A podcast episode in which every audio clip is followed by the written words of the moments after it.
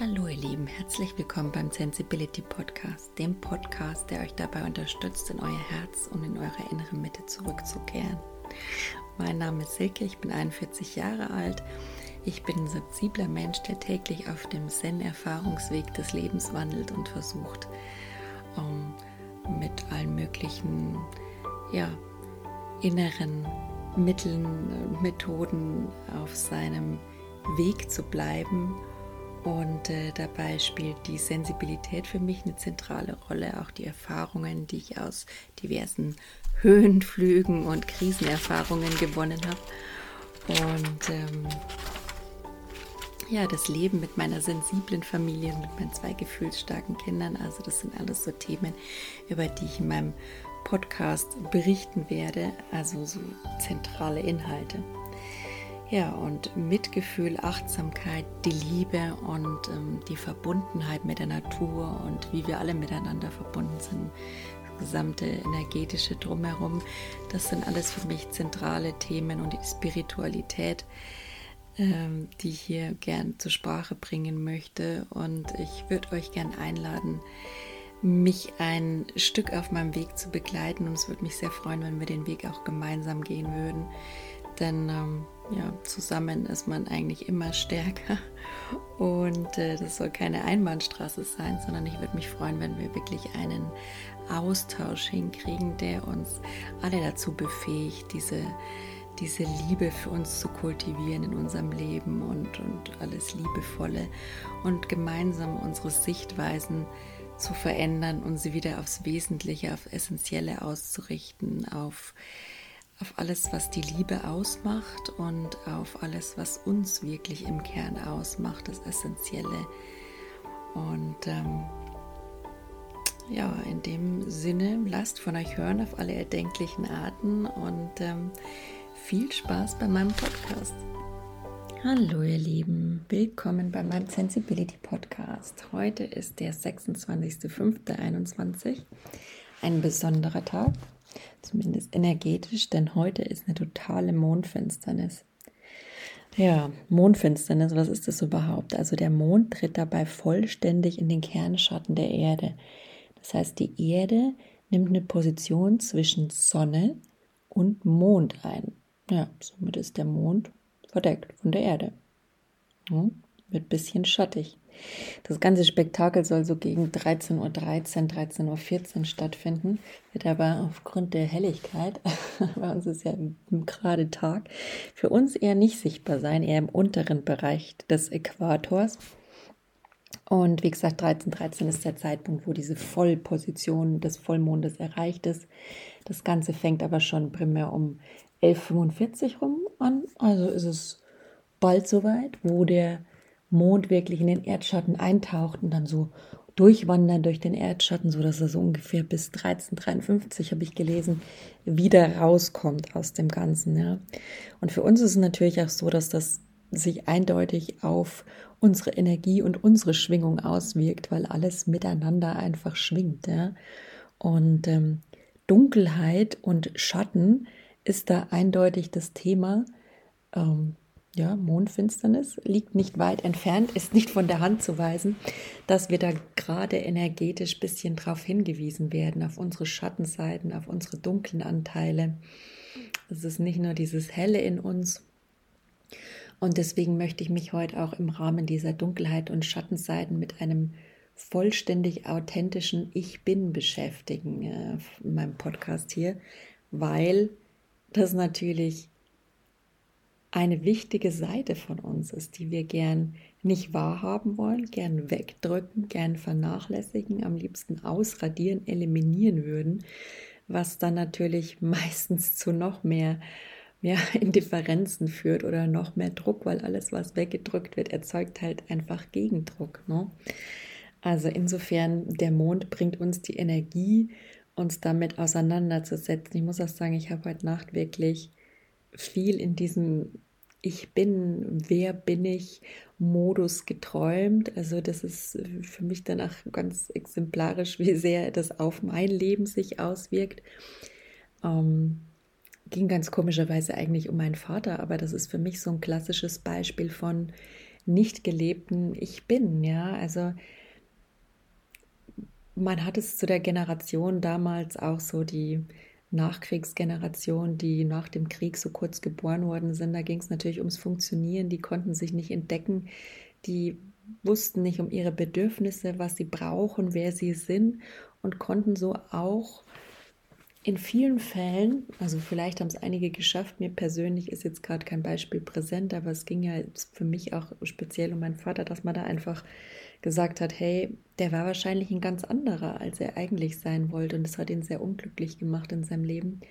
Und das ist für mich immer so ein bisschen ein mahnendes ähm, Beispiel. Ich liebe meinen Vater sehr und ich hätte es ihm gewünscht, dass er diese Ich bin-Seite an sich entdecken darf, dass er die erfahren darf und auch erleben darf, dass er damit okay ist, ja, dass es vielleicht anders ist und anders als gedacht und es auch überraschend ist, was dann da rausgekommen wäre, hätten wir alle gewusst, was wirklich seine Bedürfnisse und Wünsche und sein Lebensstil gewesen wäre. Aber wie gesagt, er ist gestorben und ähm, ja, an Krebs und ähm, für mich auch so ein bisschen ein Zeichen dafür, dass er sich einfach mit diesen Schattenseiten und der Negativität in ihm und dieser Unterdrückung, dass sich das Leiden einfach, einfach einen anderen Weg in Form von Krankheit gesucht hat. Also für mich ist das alles ähm, eins, ganzheitlich zu betrachten, Körper und Seele.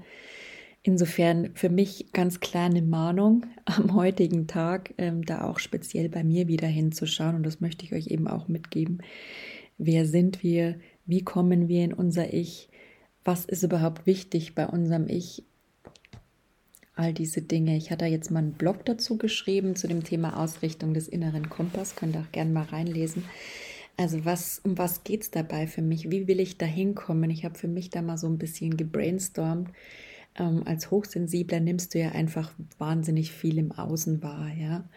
Und es beginnt eigentlich für mich alles ähm, das Ganze mal zu ordnen, zu sortieren, meine Wahrnehmung, diese ganzen Reize bisschen einsortiert, aussortiert, abgelegt, verarbeitet zu bekommen. Deswegen ist die, die Wahrnehmungshygiene für mich immer so ein Punkt, um, um wieder mehr in mein Ich zu kommen, wieder mehr in die Klarheit zu kommen, dass ich einfach sage, okay, was von den Wahrnehmungen ist denn überhaupt wirklich meins? Ja, manchmal bin ich echt so geflasht. Also so Gruppen ist für mich immer so ein bisschen das Thema. Da muss ich mich echt wohlfühlen in der Gruppe. So eine Gruppe von Leuten, die ich überhaupt nicht kenne und überhaupt nicht einordnen kann, für mich eher persönlich schwierig. Noch dazu hatte ich da so ein bisschen meine gruppendynamischen Mobbing-Themen in der Kindheit. Also das ist eher was, was mich Unwohlsein und Angst in mir auslöst. Und da darf ich auch immer noch liebevoll hinschauen und mit mir arbeiten. Aber da echt auch wenn es einen gerade mal so überfordert im Nachgang, das muss gar nicht unbedingt in der Situation sein, mal vor lauter Reizen, nehme ich persönlich in der Situation manchmal eher weniger wahr. Ähm, auch dafür möchte ich liebevoll mitfühlend mit mir umgehen, dass das bei mir einfach vielleicht nicht immer möglich ist, in dem Augenblick wirklich dann bei mir zu sein. Das ist mal der erste Punkt, ja. Und dann die Wahrnehmungshygiene im Nachgang zu bearbeiten. Ne? Weil am Abend geht er mir als Hochsensibler sowieso nochmal alles durch den Kopf, ja, und verhindert meistens den Schlaf oder zögert den hinaus. Also man hat ja so mit so vielen Themen, die man dann noch irgendwie rumwurschteln darf und ablegen darf zu tun. Also für mich ist dann klar, was nicht meins ist, versuche ich ähm, für mich liebevoll in meinem Verantwortungsbewusstsein ja zu abzuwiegeln, sagen wir es mal so. Ich bin ja ein spiritueller Mensch. Für mich habe ich das einfach gefunden. Also ich bitte für mich, ich habe so einen Zugang zu Engeln einfach, jetzt nicht übertrieben, aber dass ich einfach oder auch an eine höhere Macht oder ich glaube einfach, dass da irgendwas im Universum ist, dass da schon mal einen Blick drauf wirft und dass das Leben entstehen lässt und auch uns im Blick hat. Und an diese höhere Macht wende ich mich dann einfach meistens und sage, hey, Bitte hilf mir, all diese Verstrickungen des Tages, die gar nicht meine sind, die ich jetzt irgendwie gefühlt habe, bei anderen wahrgenommen habe, wo die gerade stehen, hilf mir das einfach loszuwerden und das loszulassen. Und für mich ist das auch so ein Trainingsprozess wie alles. Und es geht dann mal besser und mal schlechter, aber so dieses bewusste wenden an eine Instanz, die mir dabei hilft oder das Vertrauen auf diese Instanz, das hilft mir psychisch ungemein. Und das ist ja auch so ein Glaubensding. Glaube ist ja eigentlich dazu da, um uns so eine Sicherheit zu geben und ja, auch so ein Vertrauen in uns wiederherzustellen. Und ich weiß nicht, woran ihr glaubt. Das ist prinzipiell wahrscheinlich ganz egal. Ne? Muss ja nicht unbedingt eine Religion sein. Ich persönlich bin da nicht so der Fan von. Aber wendet euch einfach an, was, was ihr glaubt, wer euch da unterstützen kann. Vielleicht auch, manche glauben an Einhörner. Ich sage, whatever works, ja. Ähm, nehmt euch da die Freiheit, unterstützen zu lassen, gerne auch spirituell, weil für uns Hochsensible, wir haben da schon ein bisschen Zugang zu Spiritualität und Glauben und an irgendwas zu glauben, ist uns meiner Meinung nach auch wichtig. Also wie gesagt, so werde ich das los, was nicht so meins ist oder versucht es ein bisschen zumindest einzudämmen, ist auch so eine Übungspraxis, da auch in dieses Vertrauen auf den Glauben zu gehen. Ähm, und was dann übrig bleibt, ist dann meistens schon meins, meine Themen, die ich dann nochmal liebevoll anschauen, sortieren kann und sagen, okay, welchem Gedanken komme ich dann nicht weiter? Wer ist so in Richtung alte Glaubenssätze sehr destruktiv? Und da gibt es schon solche Sachen wie, ich bin falsch. Also das ist also ziemlich das Destruktivste, was äh, man so als Mensch haben kann. Ne? Denn das relativiert ja sogar irgendwo die Existenzberechtigung. Also hat es für mich zumindest immer. Ähm, jetzt muss ich sagen, habe ich schon lange damit gearbeitet. Langsam wird es anders, es verändert sich, es wird besser. Also ich kann euch da ermutigen, auch an den tiefsten Glaubenssätzen zu arbeiten. Es lohnt sich, weil man muss vielleicht ein bisschen mehr Geduld haben oder man darf mehr Geduld haben. Sorry, müssen. Ähm, mag ich auch nicht, erzeugt Druck. Bei mir immer ganz besonders als sensibler solche Worte wie müssen, boah, flashen mich. Also darf ich immer noch aus meinem Wortschatz streichen lernen möchte ich aber auch da achtsam mit mir sein, gerade bei solcher Wortwahl. Ja, und sorry, einfach mal gucken, was bei euch dann in der Wahrnehmung übrig bleibt, wenn ihr das sortiert habt und auch da in die Verantwortung gehen. Wo kann ich es für mich verantworten, so zu fühlen? Wo möchte ich mich da weiter von diesen alten Glaubenssätzen leiten lassen und wo ist es mir wichtig, mich zu distanzieren. Auch das ist wirklich ein Prozess und ein Training. Ich habe das dann immer eine Zeit lang so gemacht, dass ich frühmorgens so eine Routine hatte. Vor allen Dingen, ich habe wie Russo eben gemacht bei der Laura Marlina Seiler, die mir auch geholfen hat, ähm, da so ein bisschen mehr ins Verantwortungsbewusstsein zu kommen, weil man weiß ja, klar, man ist erwachsen und man ist einfach auch alt genug, um Verantwortung zu übernehmen für verschiedenste Dinge. Die Gesellschaft hat da vielleicht nochmal einen anderen Blick auf, für was man alles verantwortlich sein sollte. Aber man kann sich das selbst definieren. Wofür bin ich denn jetzt in meinem Leben wirklich verantwortlich? Das sollte einem auch mal per se, sollte man sich Gedanken drüber machen. Also darf man sich Gedanken drüber machen. Was ist denn für mich Verantwortungsbewusstsein? Für mich ist es im Rahmen der Achtsamkeit einfach zu schauen, was ist meines und was ist dann wirklich für mich weiterbringend, was kann mich liebevoll auf meinem Weg unterstützen und was blockiert mich nur noch, ja? Auch da ein Training, klar, ist erstmal wahrzunehmen, es zu erkennen, sich auch zugestehen, dass man sich da mal selber blockiert und auch wirklich der Angst ins Gesicht zu schauen, das war für mich so ein Punkt, dass ich da wirklich verantwortlich für bin. Ne? Also kann ich keinem anderen die Schuld geben. Ist meine volle Verantwortung, ja. Meine Emotionen sind meine Verantwortung. Meine Gefühle sind meine Verantwortung. Meine Denk- und Glaubensmuster sind alles meine Verantwortung. Auch im Umgang mit meinem kleinen Kind natürlich, dass es in Sicherheit ist, dass es gesund ist, ähm, so diese groben Sachen. Aber ich bin jetzt gar nicht bei der Kindererziehung, sondern geht mir jetzt mehr um die eigene persönliche Entwicklung. Aber klar, jeder hat da von uns so seine eigene Definition, aber wir schauen da auch ganz gerne nicht wirklich immer ähm, mit, naja, sagen wir mal so, wir suchen uns da schon gern Ausflüchte beim Verantwortungsbewusstsein oder Ausreden, die uns daran hindern, der Angst davor, die Verantwortung für uns zu übernehmen, nicht voll ins Auge blicken zu müssen. Ja, also da gerne zweimal hinschauen und dann eben unterscheiden, ähm, entscheiden, ob ihr da in die Verantwortung für euch gehen könnt und das auch trainiert, weil das ist auch nicht so einfach gemacht. Auch das ist ein liebevoller Prozess. Ich sage es immer wieder. Persönlichkeitsentwicklung findet nicht statt, nur weil man plötzlich merkt, dass irgendwie, ja, man, man entdeckt eine neue Verhaltensweise, ein neues Denkmuster an sich und man möchte es am liebsten natürlich eliminieren, aber so einfach funktioniert es nicht. Also kenne ich zumindest nicht, vielleicht durch Hypnose, keine Ahnung, wobei ich Hypnose auch nie so erlebt habe. Es kann auch nichts wegzaubern, ja.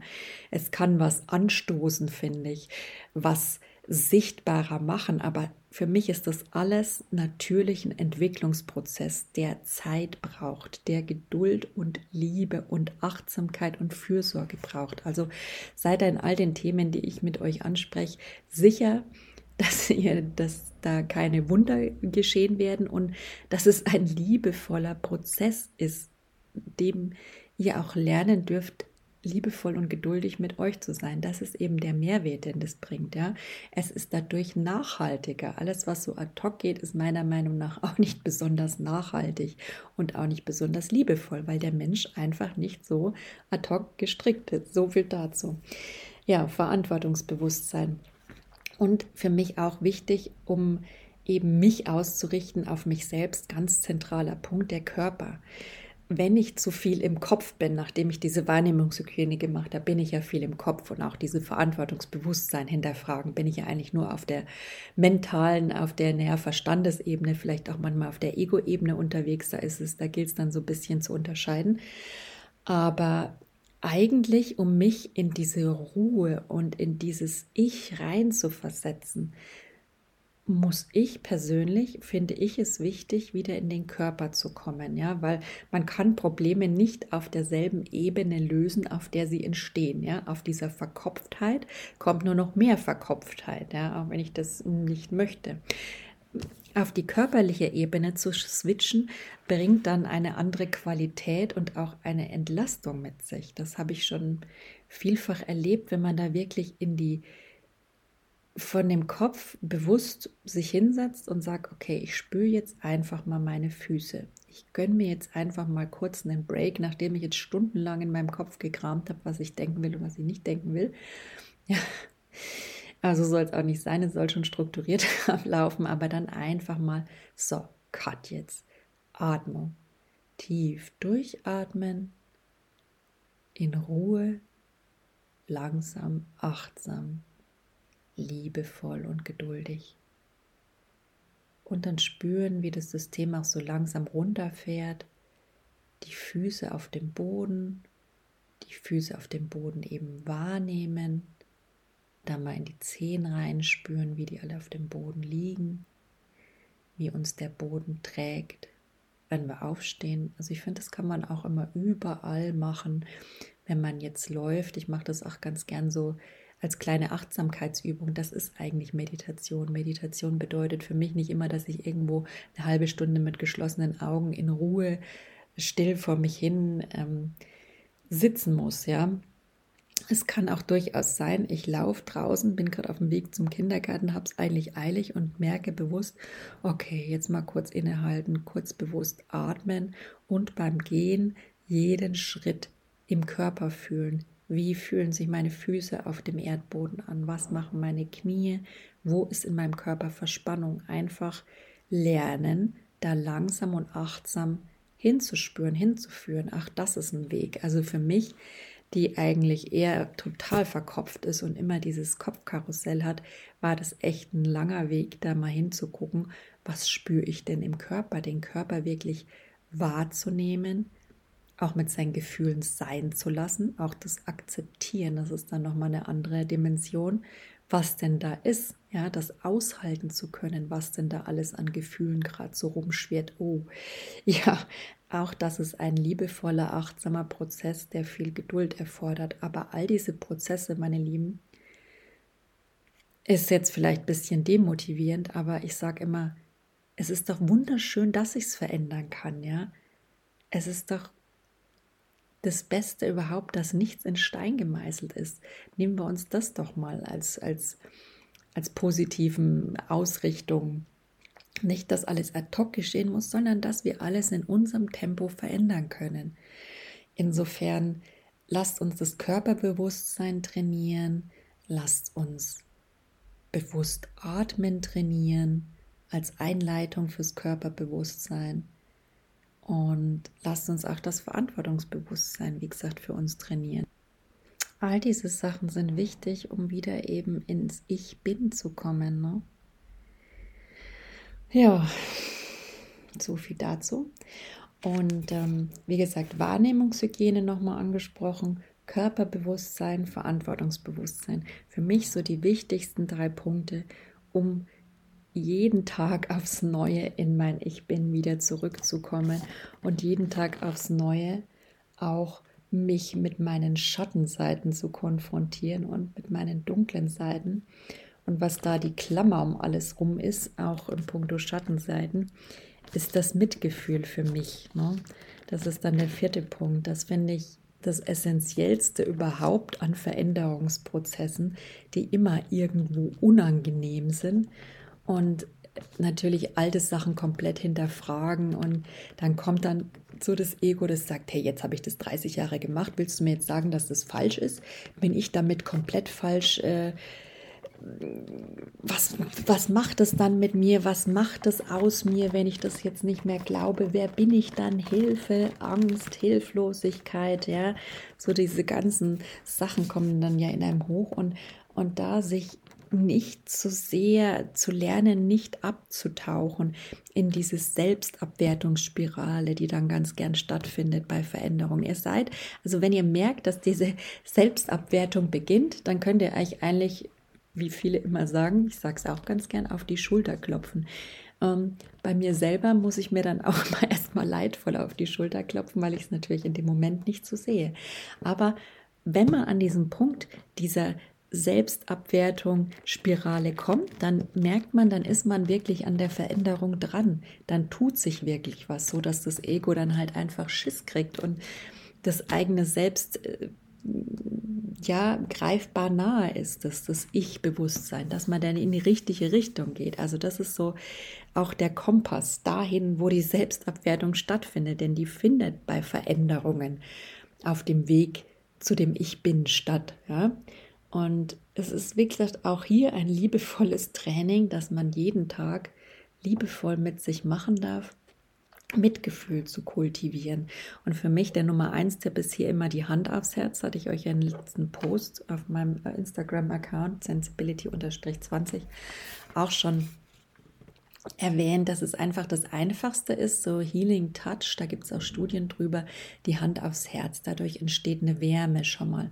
Wärme ist für die meisten Menschen eine positive Assoziation. Klar, es gibt da auch natürlich andere Extreme, muss man jetzt nicht drauf eingehen, aber für alle, die da kein konkretes Trauma in der Hinsicht haben, würde ich sagen, ist diese Assoziation geeignet, um einfach zu sich selbst zu kommen, in ihr Gefühl zu kommen. Da einfach mal bewusst atmen, die Hand aufs Herz reinspüren, wirklich sich Zeit nehmen, das entwickeln lassen. Ich überlege dann immer ganz gern, nee, ich überlege, ich fühle. Es geht nicht ums Überlegen, sondern ums Fühlen, nicht ums Denken, sondern ums Fühlen. Ähm, zum Beispiel mag ich bildliche Vorstellungen ganz gern, einfach sich vorzustellen, dass sich das Ganze dann eine Farbe hat und sich ausdehnt, also quasi ein Rosa für ein rosanes Herz oder für die Liebe, rosa-rot, dass sich diese rosa Wolke über mich erstreckt und sich da einfach in jede Faser, in jede Zelle meines Körpers ganz weit ausdehnen darf. Ja oder einfach die Wärme, also entweder die Emotion oder eine Farbe oder ein Gefühl, das man dann in sich groß werden lässt. Also arbeitet da liebevoll mit dem, was euch oder experimentiert da auch mit, was euch am meisten taugt, denn da ist einfach jeder komplett anders. Ja, Mitgefühl. Und ich muss sagen, das war für mich der schwierigste Part, jetzt mal so langsam in mein Mitgefühl, denn ich war mir gegenüber, also mein Leben lang, klar, ich habe das dann auch so gelernt, einfach sehr indoktriniert hat und ja, also ich weiß gar nicht, so hart. Manchmal denke ich mir, das ist ja immer der Klassiker, wenn man mit anderen Menschen so hart umgehen würde mit, wie mit sich selbst, ja, also hätte man dann unter Freunde, das wäre so die Frage. Aber es ist eine Frage, die es mal wirklich auf den Punkt bringt. Und somit war es für mich dann immer so das Thema, ja, wie wie komme ich da für mich einfach auch zu einem liebevolleren Umgang. Und je mehr ich das trainiert habe, wird diese Selbstakzeptanz meiner Schatten und auch meines ganzheitlichen Selbst, also Yin und Yang, das Schwarze und das Weiße und ich werde dann zu einem Ganzen, ja, dieses Ich bin ist das große Ganze aus allen Seiten von mir. Ähm, das ergibt damit immer wieder ein ganzheitliches Bild mit dem Mitgefühl und der Selbstakzeptanz. Also da kann ich euch nur ermutigen, so ja, bei mir war es ein langwieriger und bisschen steiniger Weg, um ins Mitgefühl zu kommen, aber es ist so ein gewinnbringender Weg. Also es ist schwer, diese Gefühle zu beschreiben. Man muss sie einfach selber fühlen. Aber wenn ihr da rankommt, das ist so ein erfüllendes Gefühl. Das bringt euch dazu, einfach dran zu bleiben. Und ich würde mir für euch wünschen, dass ihr nicht vorher aufgebt, bevor ihr irgendwann da rankommt. Aber mit Liebe und Geduld und mit Achtsamkeit bitte. Wenn mein Sensibility Podcast dich im Herzen berührt hat, dann wäre ich dir sehr dankbar, wenn du mich auf Instagram abonnierst. Mein Benutzer ist